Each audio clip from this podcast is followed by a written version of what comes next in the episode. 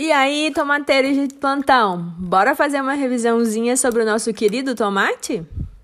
O tomate, apesar dele ser normalmente usado como legumes em saladas e pratos quentes, você já sabe que ele é uma fruta, que ele possui propriedades diuréticas, além de muita água e vitamina C. O que a vitamina C faz? Ela melhora o seu sistema imune e a absorção de ferro nas refeições.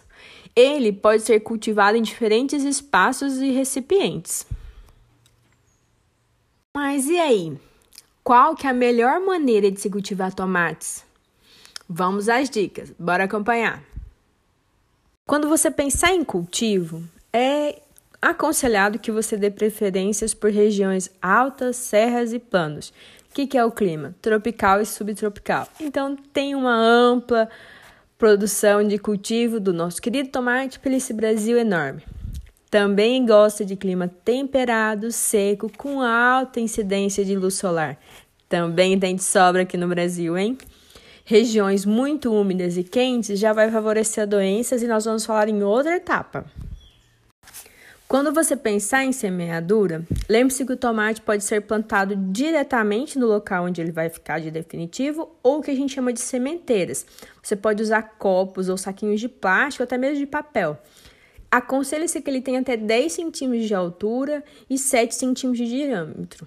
Você coloca de 2 a 5 sementinhas em cada recipiente, a 1 centímetro de profundidade, resgatando apenas uma ou duas plantas, sendo essas as mais vigorosas. Índia, mas eu vou ter que arrancar as outras? Sim. Vamos falar agora sobre transplantio. O que, que vai acontecer? Você vai mudar essa planta para um outro local definitivo, quando ela tiver de 15 a 25 centímetros de altura. Se você quiser, você pode enterrar parte do caule para aumentar o surgimento de mais raízes.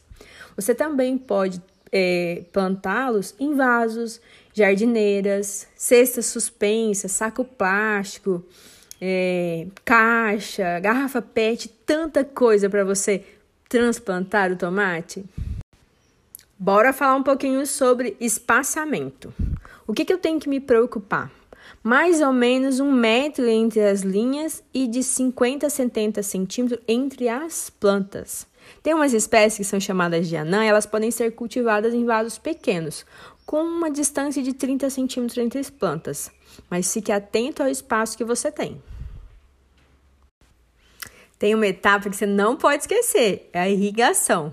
Você precisa regar a cada dois dias, tomando cuidado de não molhar as folhas.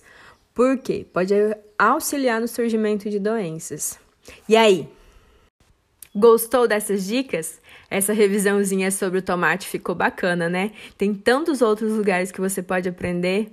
Bora aprender um pouquinho mais sobre tomate e contaminar todo mundo como tomateiro? Te vejo na próxima. Até mais!